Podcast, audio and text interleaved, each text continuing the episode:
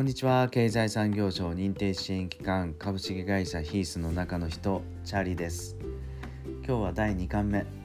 都会を脱出。すっきり綺麗な空気と暮らせる補助金を3つ紹介してみたいなと思います。さて例えばね今東京に住んでて小さな子供が1人いて家族3人で暮らしているけどもちょっと都会の会社満員電車にほとほと疲れたと、うん、できたら都会を脱出して緑が多い水のきれいな空気がすっきりきれいな空気が吸える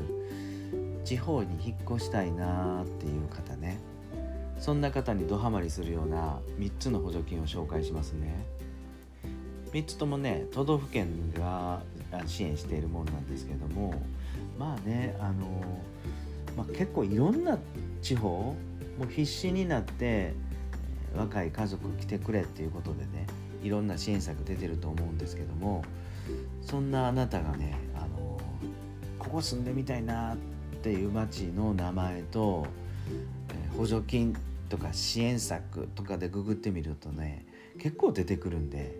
興味ある町下見がてら検索してみてはいかがでしょうか。都会などの喧騒から離れていざ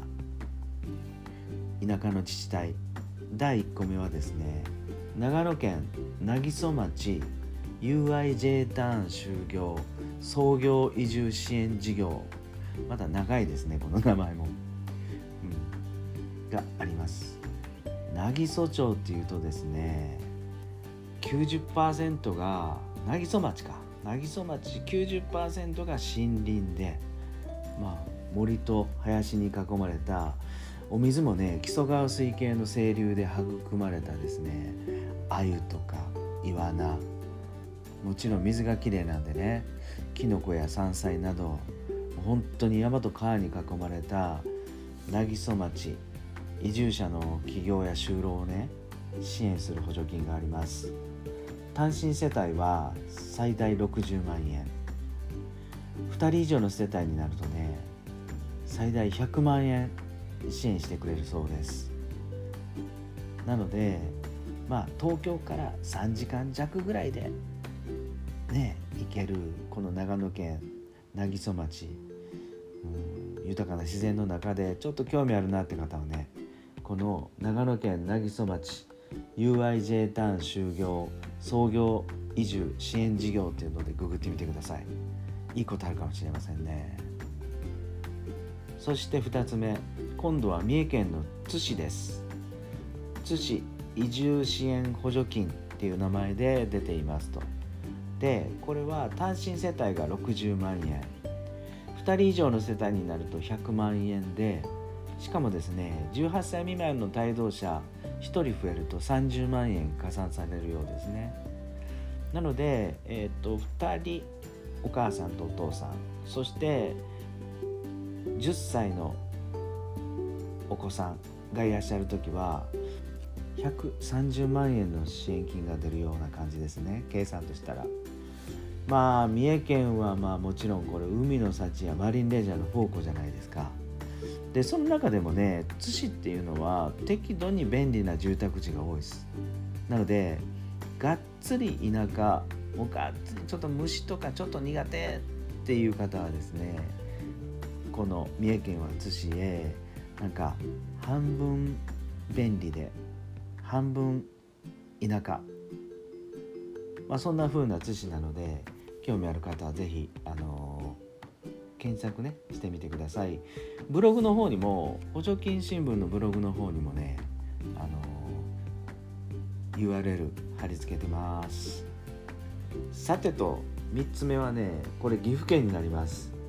岐阜県地域課題解決企業支援金っていうのがあるようですよ。補助率が2分の1それで補助の上限が200万円となかなかの大盤振る舞いですよね。っていうのはこれねあの起業される方この岐阜県に来てどうぞどうぞ事業してくださいねっていう補助金なんですよ。まあ企業支援とある通りですね東京から岐阜県で事業を開業すること方が対象になりますまあね事業計画なんか策定のハードルもありますがまあ、岐阜県としてはぜひ来てほしいっていうスタンスなのでこれね岐阜県の担当者がね事業計画なんかはしっかり作り方とかも協力してくれる、うん、そんな支援策になってると思います。はい。今回紹介したのはこの3つなんですけどでもねやっぱこう探してみるとねもう都道府県各地方はもうみんなに来てほしい。是非移り住んでほしい移住してほしいっていうスタンスのところばかりなので探すとポンポコポンポコ支援策が出てくると思いますね。